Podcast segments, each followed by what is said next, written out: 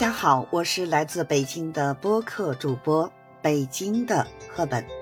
今天啊，我要和大家分享的是家乡独有的方言文化，什么呢？北京的腔调。北京，一座历史悠久、文化底蕴深厚的城市，在这里呢，独特的语言风味不仅是一种语言现象，更是呢一种情感寄托。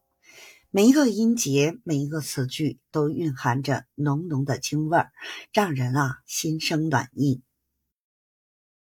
在我看来呀，北京腔调最大的特点就是儿化音和特有的语气词儿，比如辈儿、得嘛等等。这些词语呢和音节组合在一起，就形成了一种独特的语言风格。这个儿化音啊。在北京话中十分常见，无论是在日常交流，还是在文学作品里，您啊都能听到这种独特的发音方式。它不仅呢增加了语言的韵律感，还让说话人的情感呢更加丰富。但是这里提个醒哈，如果呢您想学北京话的这个儿化音啊，这个儿可不是乱加的哦。我记得呢，有一次在外地旅游，遇到了一位热情的当地人，但是呢，他一开口说话，我就听出了浓浓的北京腔。那么在和他的交流中呢，我们发现彼此啊有太多的共同点，包括啊喜欢吃的食物、喜欢的音乐等等等等。他告诉我说呢，他觉得北京话的儿化音和这个语气词儿啊，是一种特殊的、很亲切的语言风格。即便呢他在外多年，一开口啊，仍然是京腔京韵。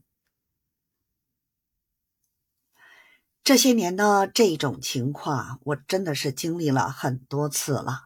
不管是在哪儿，这京腔啊。只要开口一听，那就绝对没跑。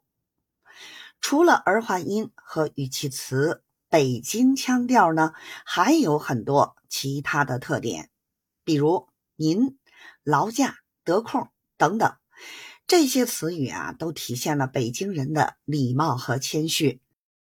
正是这些独特的语言风味，构成了北京话的魅力所在。我呢不仅喜欢我们的北京话，我也喜欢呢各种方言。只可惜啊，其他地区的方言啊，我是怎么也学不会。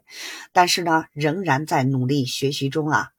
我个人觉得呢，方言文化是一个地方的灵魂和标志。